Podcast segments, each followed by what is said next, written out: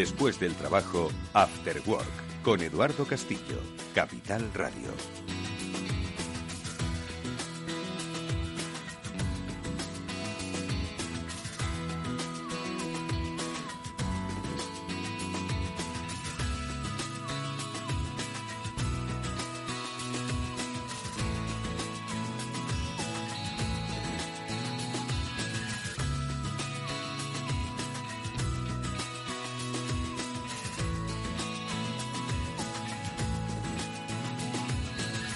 ¿Qué tal amigos? Buenas tardes. Bienvenidos a Cyber After Work, es el programa de ciberseguridad de Capital Radio, un programa que hoy tiene la obligación de acercarse a lo que ya en otras ocasiones y en otros programas hemos comentado como la primera guerra híbrida de nuestro tiempo, una guerra que se libra sobre el terreno como estaréis viendo ahora mismo en la mayoría de informativos eh, diarios y redes sociales, pero también se está librando en el ciberespacio. Estamos hablando de esa guerra en Ucrania a propósito de la invasión perpetrada por Rusia hace unos eh, cuantos días. De ello hablaremos desde una óptica de la ciberseguridad, obviamente, sobre todo sobre eh, cuál es el punto de partida para una nueva era en ciberseguridad eh, con la experiencia que se está viviendo ahora mismo en la guerra de Ucrania. Lo comentaremos enseguida con los especialistas eh, que cada semana en este programa nos acompañan para dar luz a este tema apasionante, uno de los eh, temas más importantes de nuestro tiempo, como estoy seguro de que vamos a poder comprobar. Esos especialistas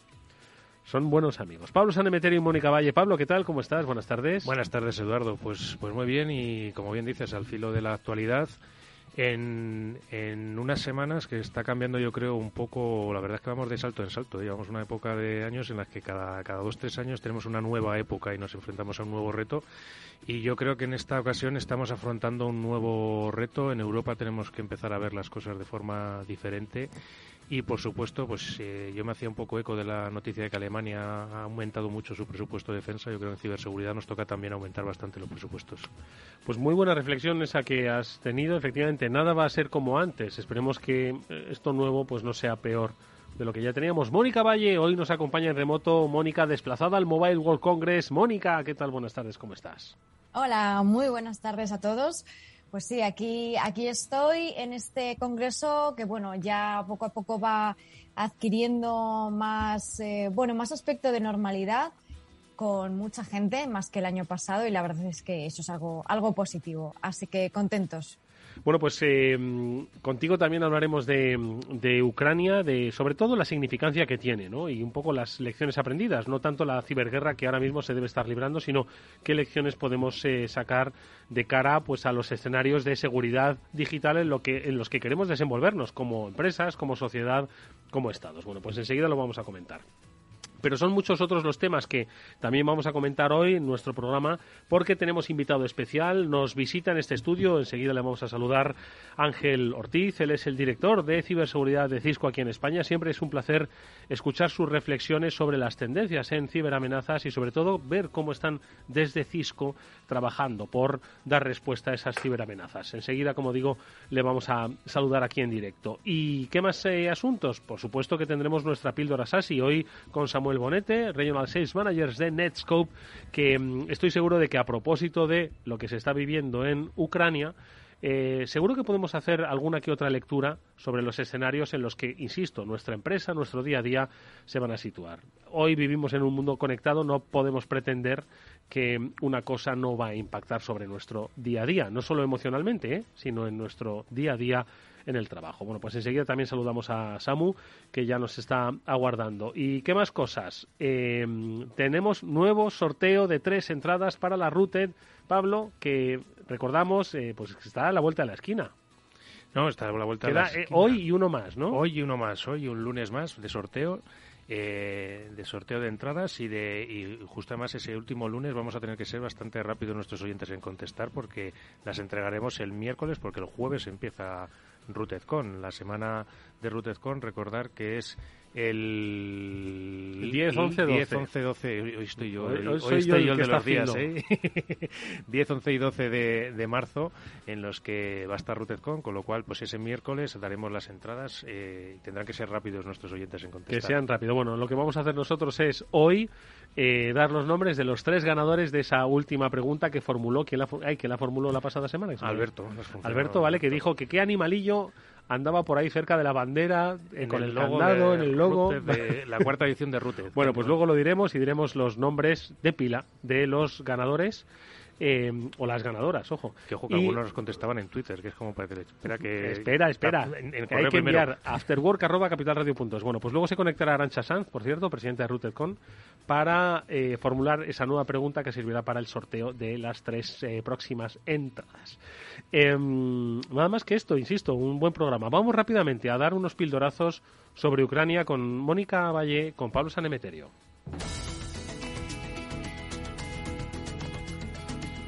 Bueno, pues decíamos, Pablo, Mónica, pues que esta es la primera guerra híbrida, ¿no? Un concepto no es nuevo ni mucho menos, pero sí que ya se está prácticamente poniendo en marcha, ¿no? Entonces, mm, los ataques, obviamente, y los ciberataques no comenzaron con esa invasión que se produjo en la madrugada del, del miércoles al, al jueves, eh, sino que habían comenzado posiblemente en 2014, cuando se produjo pues esas primeras tensiones eh, territoriales en, en el este de, de Ucrania. No obstante, nos situamos un poco, Mónica, venga, nos sitúas. Pues nos situamos ya hace unas semanas, previos a- al inicio del conflicto, por así decirlo, hubo una serie de ataques tanto de denegación de servicio como de defacement a web oficiales a mediados de febrero, aunque en enero también hubo algunos similares. Rusia decía que no estaba detrás, pero bueno, se han encontrado indicios, huellas que apuntan a Moscú. Esta misma semana también ha habido ciberataques similares contra, en este caso, bancos, páginas del gobierno, del Parlamento. Están haciendo mucho uso de este tipo de ataques de denegación de servicio porque son fáciles de llevar a cabo, pueden anonimizarse de una manera más o menos sencilla y, en definitiva, hacen mucho daño también. No, y además, eh, como siempre decimos también que la ciberseguridad cos- es cosa de todos, entonces, de grandes y de pequeñas empresas y organizaciones, que las pequeñas empresas también son susceptibles de ser atacadas y ser utilizadas para lanzar este tipo de ataques de negación de servicios y cubrir tus huellas, ¿vale? También, oye, destacar el, el caso de Whispergate, que es un ransomware, bueno, simulaba ser un ransomware, es un virus que cifra tu información, pero es que en este caso directamente no hay clave para recuperar tu información. Su objetivo es borrar y destruirte tu información. Y otro punto también interesante ha sido Anonymous, que ha declarado la ciberguerra a Rusia, un poco en, en respuesta a sus, a sus acciones. Y entiendo que tarde o temprano, cuando esto este grupo se suele meter, eh, tendremos alguna noticia en los próximos días de, de algún Ujú. resultado.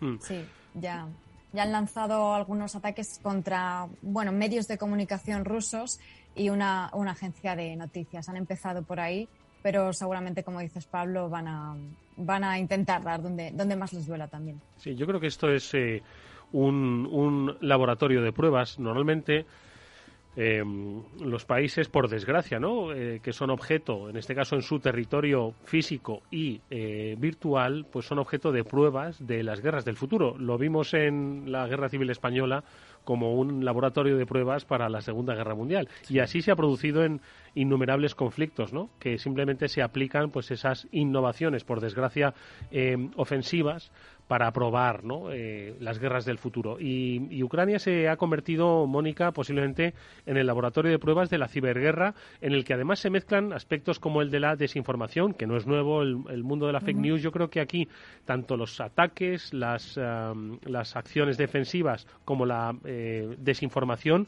todo se mueve en el mismo plano, ¿no?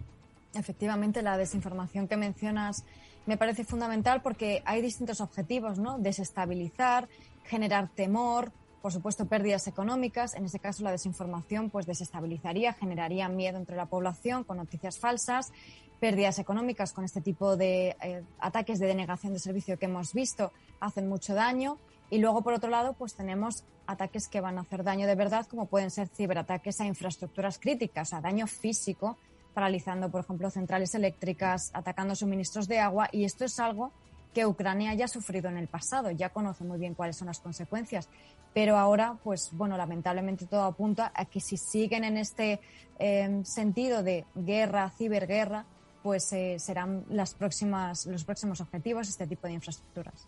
Sí, yo aquí lo que sí que destacaría es que creo que esos ataques van, van a estar igual, o se van a, eh, voy a pensar que van a estar más circunscritos quizás a Ucrania porque sabemos que siempre los, los, que hemos visto que han afectado a infraestructuras críticas fuera de esta zona, a otros grandes países, siempre se ha sospechado de los sospechosos habituales que tenemos siempre en, esto, los eh, iraníes, norcoreanos, rusos, etcétera, y, creo que una acción de esas afectando a un país de la OTAN ahora mismo sería un momento complicado y peligroso. Entonces, Quiero pensar que quizás esos ciberataques van a ser más difíciles que se produzcan ahora, lo cual no quita que en el futuro puedan, puedan aparecer.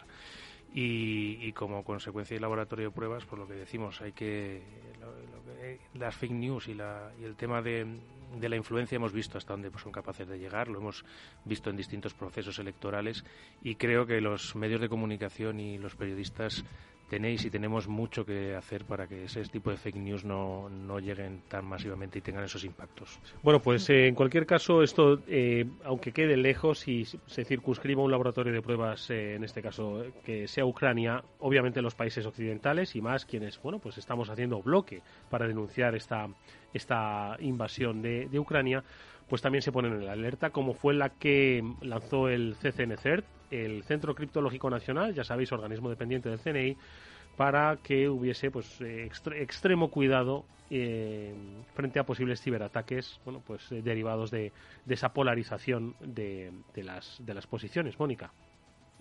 Pues sí, las implicaciones al final para la ciberseguridad pues no se quedan solamente en las regiones que están en, conflicto, estamos interconectados completamente y eh, cualquier país, nosotros también podemos sufrir consecuencias. De hecho, pues los, los sistemas, si no están lo suficientemente protegidos, pueden verse comprometidos. Por eso, el Centro Criptológico, que como ya sabemos está velando siempre para que las administraciones estén bien protegidas, eh, bien, eh, bien aseguradas, ha lanzado esta alerta interna a las administraciones públicas, tanto estatales, autonómicas y locales, para que apaguen ordenadores oficiales en los que haya conexiones en remoto a portátiles de sobremesa ante precisamente esa posibilidad de que Rusia pueda lanzar un ciberataque masivo a administraciones y empresas europeas. Esto en términos digitales, pero por supuesto consecuencias económicas a nivel de subida de precios, de energía, de materias primas, el mercado de chips que ya estaba bastante comprometido o pues la posibilidad incluso de que las comunicaciones se puedan cortar entre algunos países. Entonces, implicaciones que van desde lo digital a lo físico también. Bueno, pues sobre lo que esto puede traer para un escenario eh, doméstico, vamos a hablar ahora en nuestra píldora así con Samuel Bonete, porque insistimos, esto no solo queda en la geoestrategia, sino que al final todo está hiperconectado y nosotros en nuestra pequeña empresa podemos también ser víctimas eh, colaterales de la ciberguerra que se está que se está desarrollando. Ese es el objeto de nuestro análisis hoy en la píldora SASI.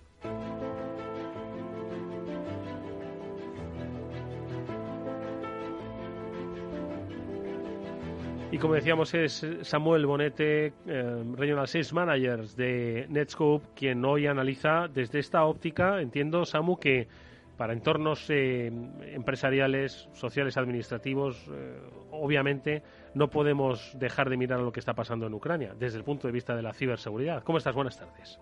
Pues, pues muy bien. ¿Qué tal, Edu? ¿Qué tal, Mónica? Pablo, Ángel, ¿cómo estáis todos? Pues aquí deseando, como digo, analizar eh, el impacto que tiene este entorno de inseguridad que se ha generado a propósito de esta guerra abierta, ¿no? Una guerra híbrida que quizás muchos piensen que solo es cuestión de tanques y bombas, como estamos viendo ahora mismo en, redes sociales, pero va mucho más allá y nos puede afectar mañana mismo en nuestra empresa. Yo creo que nos, nos afecta a todos, ¿no? Y, habéis hecho hincapié o mención al, comunicado del, CCN, del, Centro Criptológico Nacional sobre reforzar las medidas de seguridad, porque los daños colaterales están a la vuelta de la esquina. Y hablando de daños colaterales, ¿no? que los citabais vosotros en, el programa, recordáis todos el NotPetya y el WannaCry. Inicialmente el target era Ucrania y, fueron daños colaterales que causaron pérdidas de miles de millones de dólares o de euros, tanto en Estados Unidos como en Europa. Entonces, bueno, pues están está la ciberguerra igual de activa que la guerra actualmente y, esperemos, por desgracia, que haya daños colaterales. Estáis hablando de los daños inmediatos de ataques de negación de servicios masivo, borrado de datos, ¿no? Comentaba Pablo. A mí me preocupa también muchísimo el falseo de la información, ¿no? Porque después de esta situación, ¿qué sabes? Si no te han tocado los datos, te los han falseado, te los han modificado, para mí es otro de los puntos súper importantes a tener en cuenta, ¿no? ¿Qué información se ha falseado no se ha falseado? Y creo que también la gente de Ucrania tiene que estar muy preocupada a día de hoy con, el acceso a Internet, porque ahora mismo es su vía de, conexión hacia, hacia el exterior y su vía de poder difundir lo que está pasando y contar en, vivo y en directo, como estamos viendo, lo que están sufriendo y lo que están pasando. ¿no? Y, por ejemplo, no sé si habéis leído que, que parece que es el ministro de Transformación Digital de Ucrania ha pedido a Elon Musk que, que dé acceso a Internet a través de una red de satélites que tiene Elon Musk que se llama Starlink me parece brutal, ¿no? ¿A dónde estamos yendo? Y Elon Musk ha respondido, ¿no? Diciendo que sí, que él iba a dar cobertura a, Ucrania y iba a reforzar ese acceso a Internet gratuito a través de su red de satélites para cubrir pues que, que una necesidad que para nosotros está a la orden del día, el acceso a Internet, poder disfrutar de Internet, y allí es tan importante a día de hoy, pues siga siendo algo viable en Ucrania en el contexto de guerra que están, que están viviendo. Entonces, bueno, me parece me parece que estamos viviendo momentos pues, pues totalmente, wow, fuera de, fuera de lo común, ¿no? Mm. Y, yéndonos al día a día nuestro, al día a día de, la empresa española y pensando en esos ataques colaterales, yo creo que aquí hay dos tipos de ataques, ¿no? Los, que son directos, como denegaciones de servicio, como un, daño colateral con un WannaCry o un, o un PETYA que nos pueda llegar y ahí poco tenemos que hacer.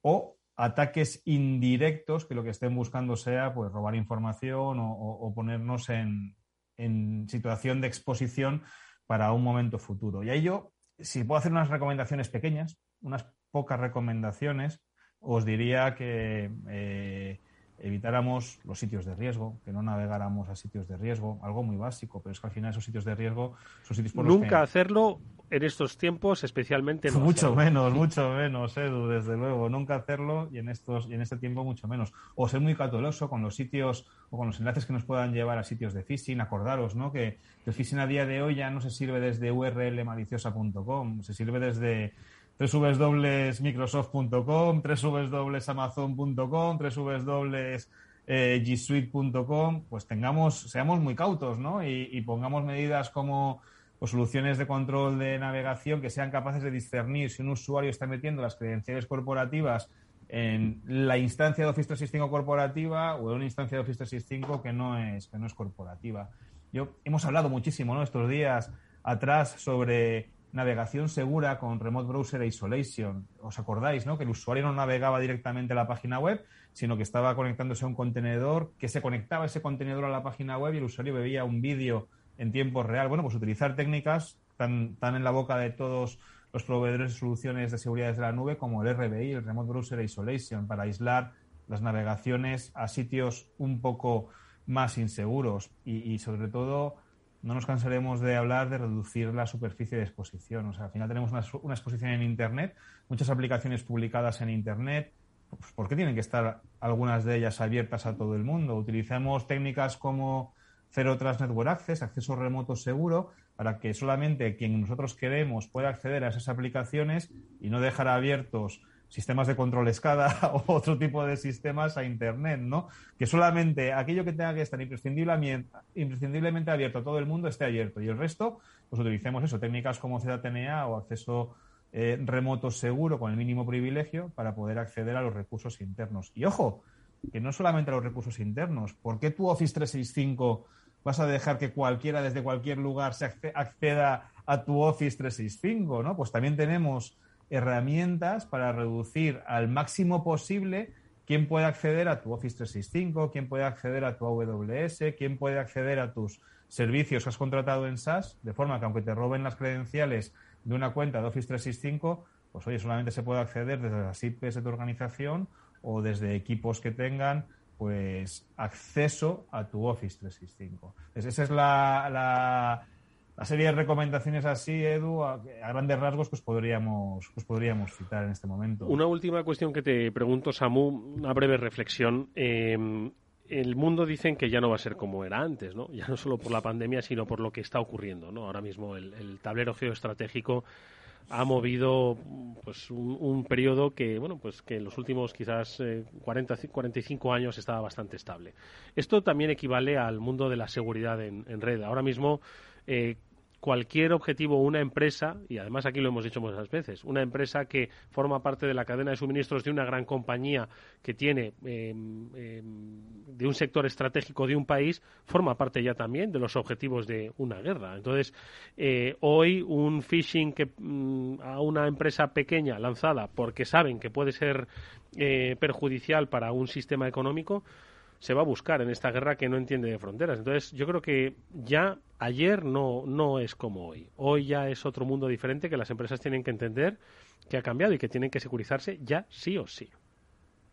Lo veo, lo veo exactamente igual que tú, Edu. Y, y fíjate que estamos hablando de ataques dirigidos a cadena de suministro y hemos visto muchos este año y vamos a ver más ahora y también estamos hablando de daños colaterales, de, ataques que se están lanzando masivamente, quizás buscando un, objetivo ahora mismo en el contexto ucraniano, pero que, la red al final es una red abierta y libre, e Internet es una red abierta y algo que tú puedes haber lanzado en un contexto se puede acabar moviendo fuera del perímetro que habías lanzado y acabar llegando a otras empresas que o están preparadas o están protegidas o van a tener muchísimos problemas de los que hemos hablado, ¿no? De esos borrados de datos que ya no es un ransomware, que es un borrado de datos o de esos cambios de datos para conseguir desinformar o, que tus números no sean los que tú esperabas que fueran, pues mm, busquemos herramientas y pongamos contramedidas para ponerlo lo más difícil posible. Bueno, y si se hace desde una perspectiva de la nube, eh, más fácil para implementar más fácil para implementar y mucho más rápido. Sobre todo, fijaros que ah, Mónica ha hablado un, punto del suministro de chips. O sea, ahora mismo lo que sea suministro de hardware va a ser una, pero una auténtica merienda de negros. o sea, ya era un problema, pues ahora con el paladio como está, eh, vamos, es que va a ser, va a ser una auténtica merienda de negros. Entonces, yo creo que el camino es eh, adoptar rápidamente una estrategia de seguridad consumida desde la nube. El camino es eh, prevenir, adelantarse y, si no se puede, minimizar ese impacto. De eso es de lo que vamos a hablar con nuestro siguiente invitado. Antes, las gracias a Samuel Bonete, Regional Sales Manager de Netscope, que nos ha acompañado como siempre en esta píldora así. Gracias, Samu. Hasta muy pronto. Muchas gracias a vosotros y no olvidéis que el futuro de la seguridad está, en, la, nube. Cuídate mucho.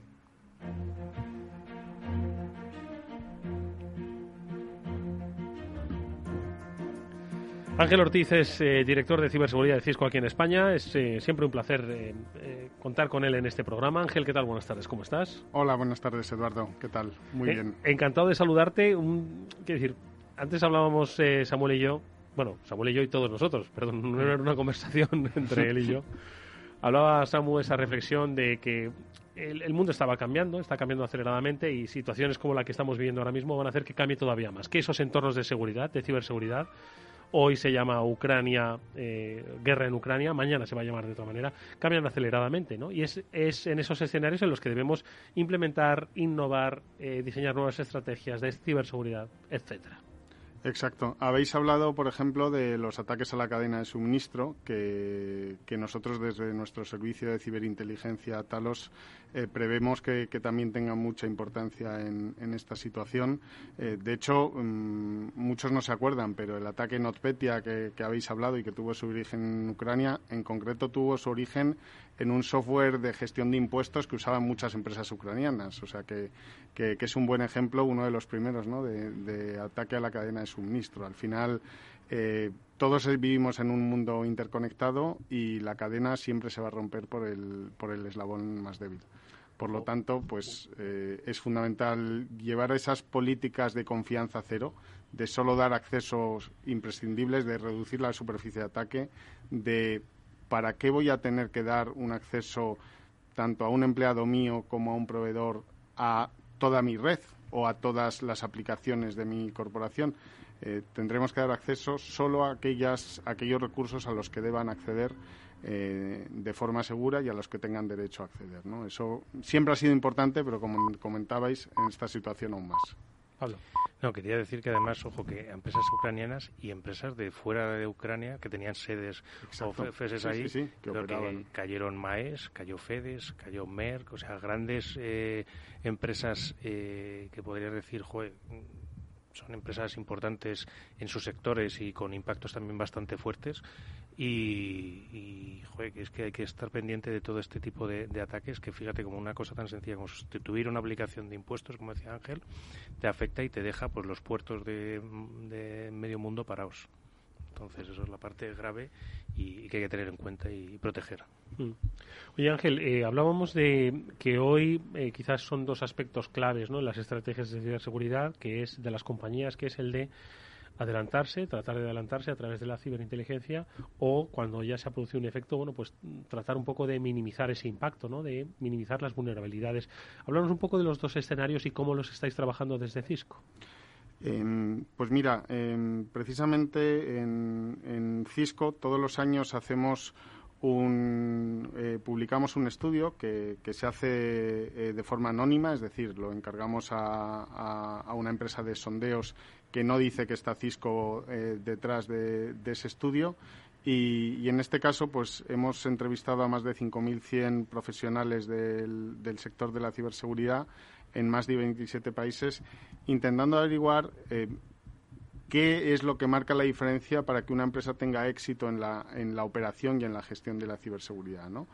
Y, lo que hemos descubierto han sido eh, pues tres aspectos fundamentales. Por un lado, que las empresas eh, que más éxito tienen suelen tener sus tecnologías actualizadas y, e integradas entre sí. Es decir, muchas veces no se trata de tener más seguridad eh, comprando a muchos fabricantes y muchas soluciones que no se hablen entre sí, sino de tener esas soluciones que tengamos bien integradas y formando parte de un ecosistema. Y luego actualizadas no solo en el sentido de que estén actualizadas en cuanto a versiones de software o... Sí, que ya eh, sabemos que la actualización es fundamental en, seguridad, eh, sino también actualizadas en cuanto a que estén viendo donde tienen que ver, ¿no? Que estén en la nube, por ejemplo, que, estemos eh, protegiendo aquellos entornos donde están verdaderamente nuestros datos a día de hoy, ¿no? Em, por otro lado, otro factor fundamental que, lo has apuntado antes es la capacidad de detectar y responder rápidamente a un ataque. Y, aquí entra en juego dos factores. Por un lado, la ciberinteligencia, cómo usamos esa ciberinteligencia, esa información de qué ataques están ocurriendo en el mundo y qué amenazas puedo encontrarme.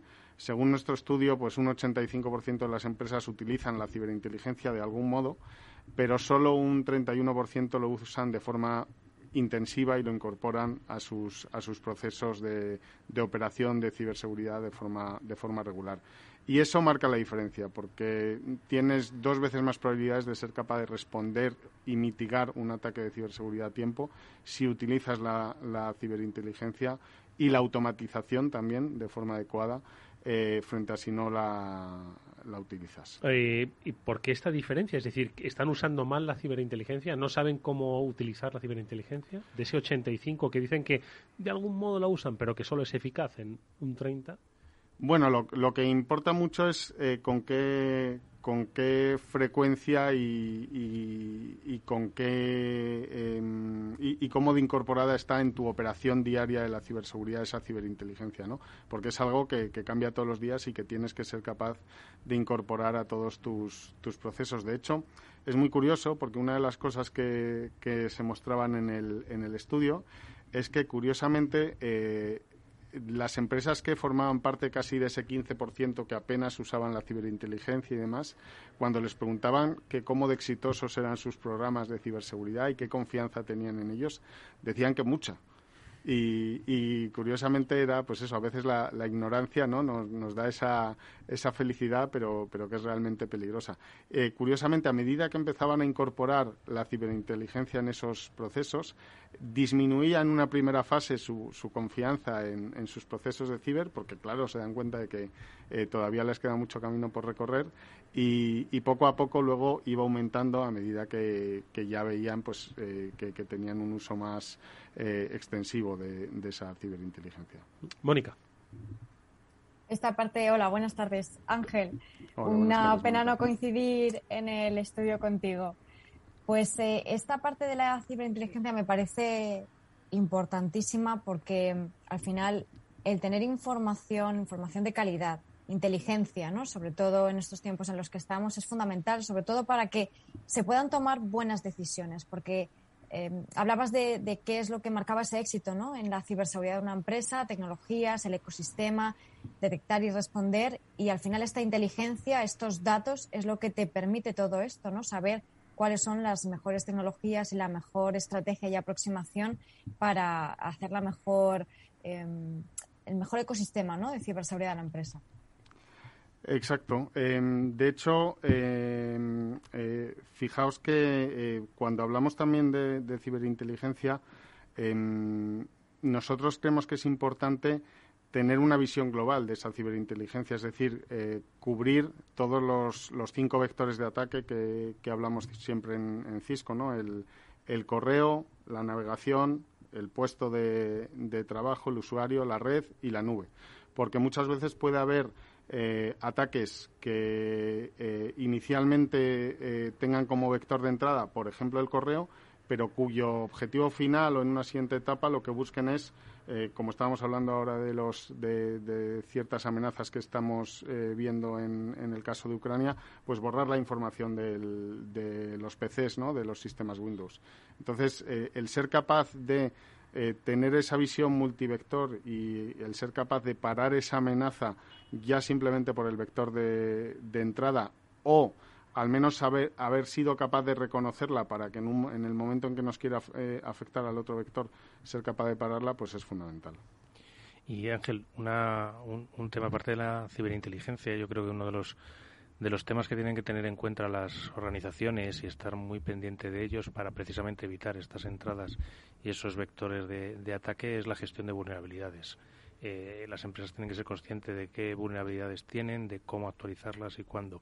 ¿Cómo les ayudáis desde Cisco a este tipo de, pues, pues mira, mm, eh, yo creo que has dado en uno de los, eh, de, los clavos ahora mismo importantes en, en, este momento, ¿no? de los factores que marcan la diferencia en la gestión de la ciberseguridad, de cara, como, como comentaba Mónica también, a tomar buenas decisiones.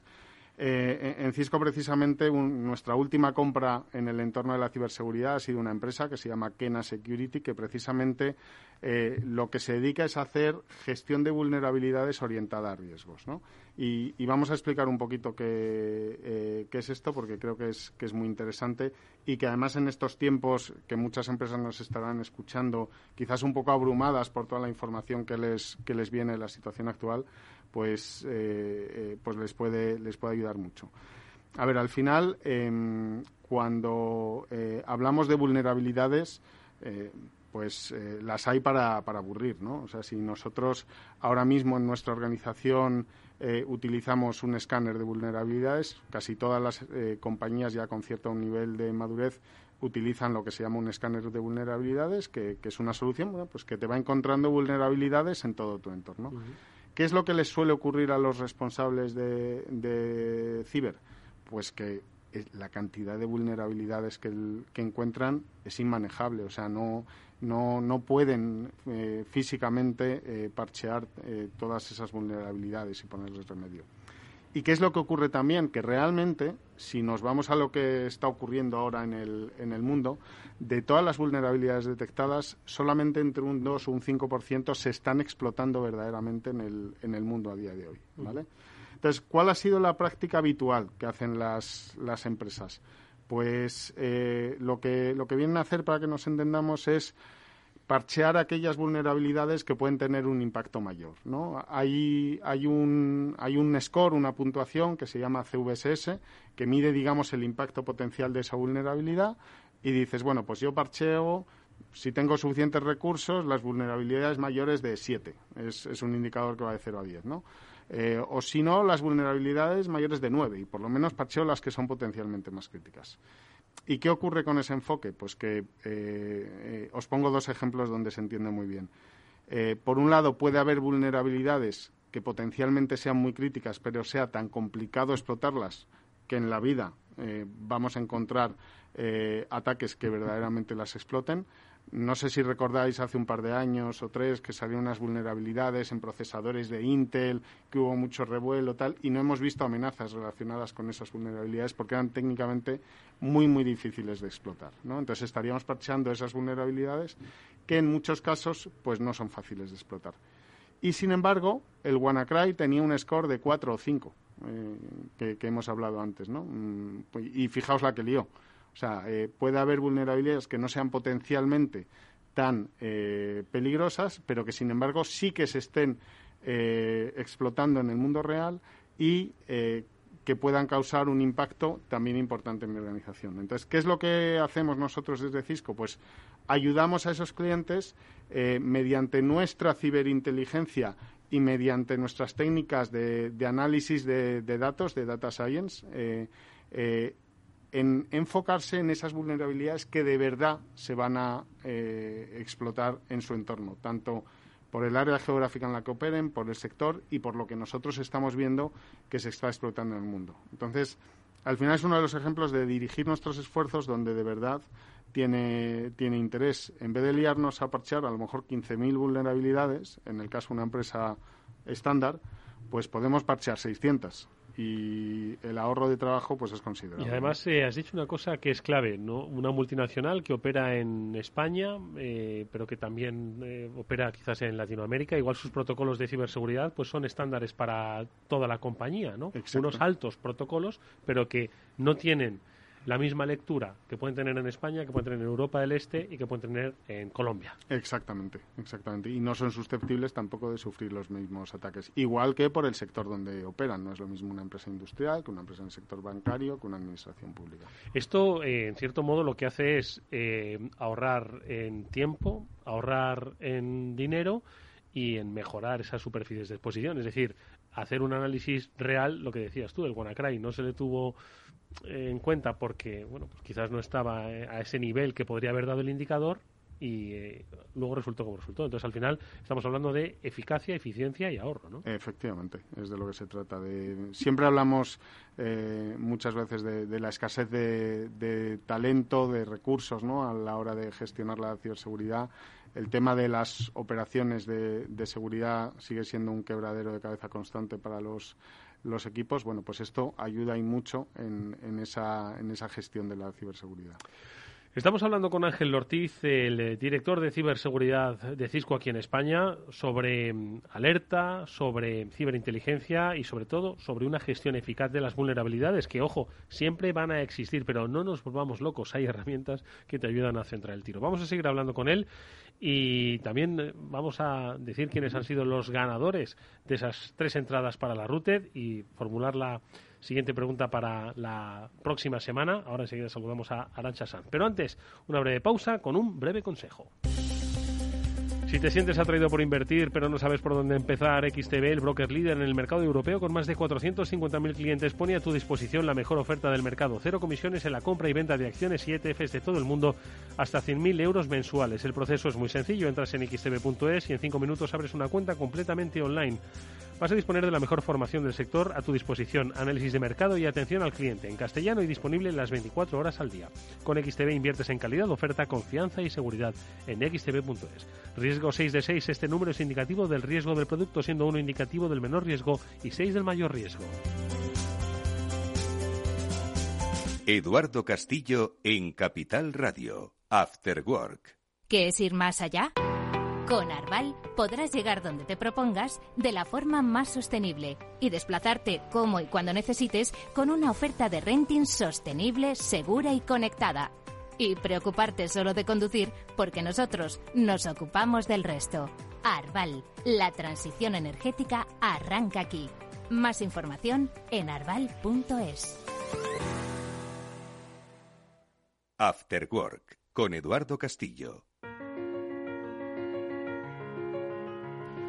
Bueno, pues eh, tenemos los nombres de pila de los tres ganadores que han respondido correctamente y por orden de llegada a la pregunta que formuló Alberto la pasada semana sobre qué animalillo era el que estaba en la bandera de la Routed en la edición, ¿en cuál? En la de la cuarta edición, en la cuarta edición, ¿no? La cuarta edición de Routed Con si no me equivoco, era 2013. 2013, efectivamente. ¿Y cuál era el animalillo, Pablo? Pues era un mapache. Pues un mapache, pues sí, pues lo han acertado. Y ojo que lo habéis acertado todos, pero solo teníamos tres entradas para esta pregunta. Y sus ganadores, ganadoras, sus nombres de pila, os enviaremos el código, ojo, ¿eh? Os enviaremos el código a lo largo de estos días para que lo podáis canjear en la página. Pero son... Para los tres más rápidos y yo quería que fuera más bien nuestra invitada de Rute, de la que lo dijera. Ah, bueno, pues venga, si, si Arancha San, presidente de Rute, los tiene, adelante con ellos. Arancha.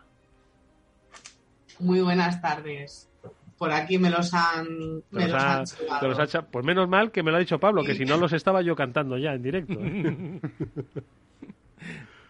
pues son tres los ganadores, uno José Ramón, dos Laura y tres Lucía. Bueno, pues hoy tenemos eh, mayoría de mujeres ciber. Bueno, pues eso es lo que además nos gusta fomentar, que mm, hace tiempo que no, no tocamos el tema de Women in Cyber y nos gusta mucho que haya no solo interés, sino además eh, asistencia a esa routed para estos ganadores. Bueno, pues para vosotros os eh, los, los códigos y, y, nada más que plantear una nueva, una nueva, una nueva pregunta. Oye, por cierto, Arancha, ¿por qué un mapache?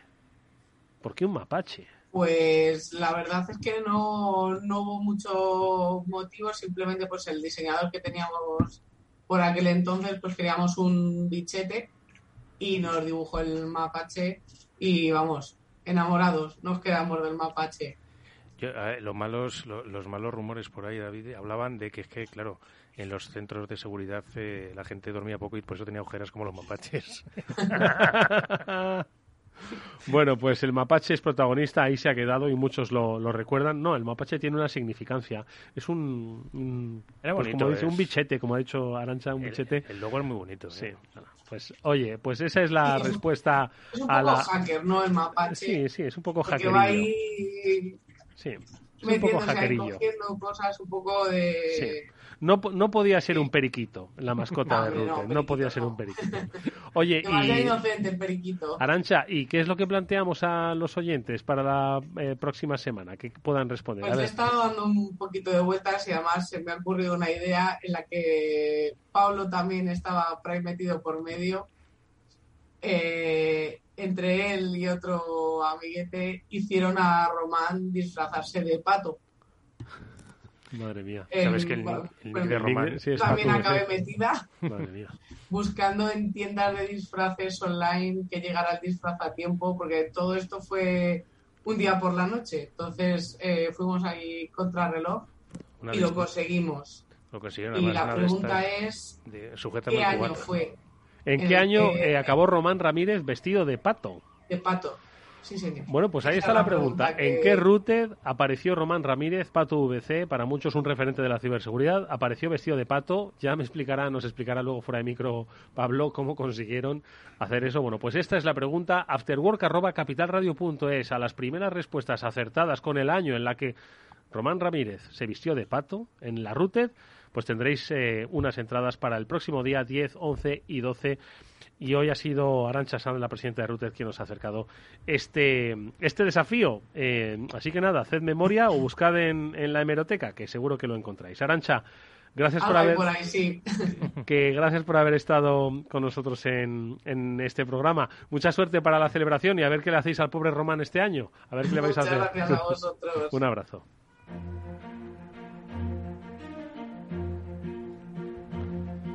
Estamos eh, eh, con Ángel Ortiz, director de ciberseguridad de Cisco en España, hablando de ciberinteligencia, hablando de eh, gestión de vulnerabilidades. ¿Es fácil de implementar? Antes retomo un poquito Ángel, ¿no? Cuando decían que hay ah, quienes decían que ah, usaban algo de ciberinteligencia, pero otros que no lo aprovechan tanto. ¿Es, sencillo poner en marcha estas herramientas? Eh, bueno, en este caso, en, el caso de nuestra herramienta de gestión de vulnerabilidad, es una solución completamente desde la nube y, que únicamente hay que darle pues, los resultados, alimentarla con los resultados de nuestros escáneres de vulnerabilidades y ella sola, digamos, te, lo, te prioriza y, te, y te saca en cuáles te deberías centrar. De hecho, es tan sencillo que, bueno, eh, nosotros cuando se lo contamos a los clientes, el hacerles un piloto es francamente fácil. Es, que nos den eh, lo que les da su escáner de vulnerabilidades y, se prueba en el momento. y, la verdad es que este tipo de, de soluciones son muy útiles, como hablábamos, para, para prevenir ataques. Y, hemos hablado, a mí me ha llamado mucha atención lo que hablamos de que el 85% es, eh, lo consideraba útil, pero solo el 30% lo, lo realmente le sacaba partido, consideraba que le sacaba partido. Eh, te quería preguntar, Ángel, eh, ¿por qué puede estar estas, este, esta diferencia y sobre todo qué papel juega la automatización? ¿La automatización juega algún papel en esta parte del, del threat intelligence y de la respuesta ante amenazas? Eh, bueno, la automatización es, es fundamental. por un lado, no solo eh, a nivel de nuestro propio servicio de ciberinteligencia de, Talos. Eh, sabéis que Talos es como se llama el servicio de ciberinteligencia de Cisco, que es la mayor red privada mundial de ciberinteligencia, no solo por número de sensores que, tiene, eh, con toda la infraestructura que tiene Cisco desplegada por el mundo, sino por esa variedad de sensores que, cubren los distintos vectores de, ataque. Entonces, imaginaos toda esa cantidad tan ingente de datos que, absorbe. Eh, hombre, Talos tiene mucho personal, tiene 250 eh, investigadores, analistas de ciberseguridad dedicados, 600 ingenieros de software, o sea, mucha gente, pero aún así imaginaos lo que debe ser para ellos ingerir esa cantidad de información. Entonces, ellos eh, ya utilizan muchas técnicas de, eh, aprendizaje automático y, de automatización a la hora de discernir eh, en qué amenazas se deben, se deben centrar. Em, eso por un lado. Pero luego también, a la hora de incorporarlo a sus prácticas de ciberseguridad, las empresas también es, eh, es importante que automaticen esos procesos, eh, ¿de acuerdo? Y que, y que eh, pues toda la información que de alguna manera todos los productos de Cisco, todas las soluciones de Cisco que, que adquieras vienen de base con esa ciberinteligencia de Talos, o sea, no hay que pagar una licencia adicional, no hay que hacer ningún, no, no hay que licenciar nada sobre ello, pues eh, conseguir que, eh, eso que, esté automatizada pues eh, tanto el envío de las amenazas que encuentren como la consulta como la incorporación de esos de esos feeds incluso la integración con herramientas de terceros bien sea nuestra propia plataforma de orquestación Securex como herramientas de terceros SIEMs etcétera. Moni. No te oímos a ver ahora te oímos sí, Ángel, antes nos mencionaste y estabas hablando también de, esas prácticas de, seguridad ¿no? que son tan necesarias. En vuestros informes nos estabas comentando uno, pero tenéis otros ¿no? desde, desde Cisco en los que pues, responsables de seguridad profesionales ¿no? explican eh, qué es lo que consideran ellos fundamental. Y hay un aspecto que es la recuperación ante desastres, ¿no? esa capacidad de resiliencia de la que solemos hablar que es fundamental para no solamente, eh, pues sí, tener la capacidad de detectarlos, eh, por supuesto de prevenirlos, pero de responder de una forma muy rápida, muy ágil y, bueno, intentando incluso aprovechar esa oportunidad para, eh, para mejorar en todo lo posible. ¿Cómo entrenar esa capacidad de recuperación, Ángel?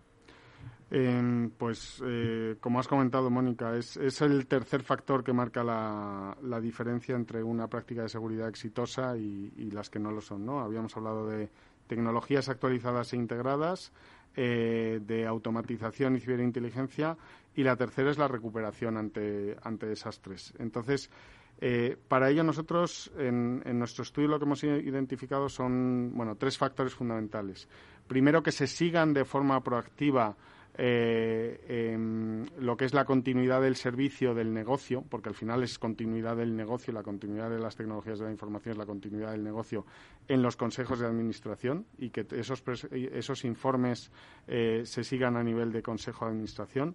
Em, segundo, que se identifiquen qué capacidades son críticas de proteger en nuestra organización y, digamos que, se protejan. Eh, una de las conclusiones más interesantes del estudio es que eh, por debajo del 80% de las capacidades críticas protegidas no hay apenas mejora en la continuidad de negocio. O sea, si no identificamos cuáles son esas capacidades críticas, porque mm, digamos, activos tendremos muchos, pero tenemos que identificar qué es lo que bajo ningún concepto podemos dejar que caiga, ¿no? Y, securizar eso. Si no hacemos eso, eh, pues de nuevo no dirigiremos nuestros esfuerzos allá donde tengan que, estar dirigidos. Y lo siguiente es eh, automatizar esas prácticas con ejercicios de Red Team, de Purple Team eh, pero, pero de forma automatizada y, y, constante ¿no? y periódica. Em, no se trata de, eso, de ver cómo entro esta vez o tal, sino eso, que sea una práctica automatizada y, frecuente para, para, em, digamos, meternos en un proceso de mejora continua de la continuidad de nuestros negocios. Eh, un minuto nos queda, Ángel, eh, te vamos a pedir pequeña reflexión a propósito de eh, cómo están cambiando los escenarios. Llevamos apenas dos meses de año 2022 en el que, pues, lo comentábamos al principio del programa, bueno, pues se han producido, bueno, pues episodios que van a cambiar nuevamente el mapa de las amenazas, ¿no? ¿Cómo creéis que se va a desarrollar este 2022? Eh, ¿Hacia dónde va a evolucionar las principales amenazas? Eh, seguís, eh, estuvimos hablando con Ángel, ¿no? La última vez, yo creo que un poco hablando de las tendencias, ¿no? Para, para este año. ¿Cómo veis desde Cisco el escenario que se va a producir? Bueno, pues todo lo que se está sucediendo a nuestro alrededor. Bueno, pues eh, como comentas, parece que estamos condenados a vivir un momento histórico tras otro, ¿no? Y, siempre cambia, cambia todo. Lo, único que no cambia, por cierto, es que cada vez que vengo al estudio, Mónica no está. Eh, está empezando a sospechar ya, Ángel. Muy a mi pesar. Está empezando a sospechar, Ángel. Que, es la única constante que, se mantiene, pero bueno, más allá de eso, eh, efectivamente, yo, yo más que hablar de, de que todo cambie, lo que vemos es una serie de tendencias que se aceleran, ¿no? La pandemia aceleró la adopción del trabajo híbrido, la, eh, el, poder trabajar desde cualquier lugar, la deslocalización de nuestros activos, la transición a la nube. Y ahora yo creo que esta, esta situación lo que también va, va a acelerar pues son otras tendencias como yo creo que la adopción del cero trust, de modelos de confianza cero. Yo creo que las empresas cada vez van a ser más eh, conscientes de que, de que hay que dar los privilegios mínimos y de que eh, vivimos en un mundo interconectado y como hemos puesto de manifiesto con diferentes ejemplos, tenemos que adoptar eh, modelos de confianza cero que además ya están disponibles, incluso mejorando la experiencia de usuario. Yo creo que ya os comenté que desde Cisco yo accedo a todas las aplicaciones que necesito sin necesidad de arrancar un VPN y con una autenticación fuerte a través de nuestra solución de, de Duo y con una experiencia de usuario tremendamente sencilla, incluso sin contraseña. Eh, con lo cual yo creo que todo eso se va a acelerar igual que eh, pues eso, el prestar atención a la cadena de suministro ¿no? dentro de, esa extensión de, los modelos de confianza. Siempre interesantes estas reflexiones que nos deja Ángel Ortiz. Hacia esto van eh, las empresas teniendo en cuenta y además, como apuntaba, que no estorban, que no muchos pensáis que es que implementar seguridad va a entorpecer vuestros eh, vuestros procesos, todo lo contrario, los va a facilitar, los van a hacer mucho más eficaces. Son las eh, reflexiones, como digo, compartidas de Ángel Ortiz, el director de ciberseguridad de Cisco aquí en España, al que siempre le agradecemos eh, enormemente que haya venido a este programa. Ángel, mucha suerte para el futuro, que tengas mucha suerte en Cisco y gracias como siempre. Muchas gracias a vosotros y un placer estar aquí, como siempre. Y a todos eh, ustedes, las gracias. Las gracias que ya, por cierto, nos están escribiendo con esa respuesta. No las digo en voz alta, pero Javier y, otros, eh, Francisco Javier, ya nos están escribiendo a ver si han acertado, a ver si han acertado. Eh, sobre cuándo estuvo Román vestido de pato. Bueno, pues a ellos y a Pablo Samentero y Mónica Valle, por supuesto, las gracias por, como siempre, estar en este ciberactor. Gracias, Pablo. Gracias, Mónica. A ti, Eduardo, siempre. La semana que viene. Y nosotros que nos vamos con Néstor Betancor cerrará técnicamente este, este programa. Nos vemos mañana a las 19 horas. Adiós.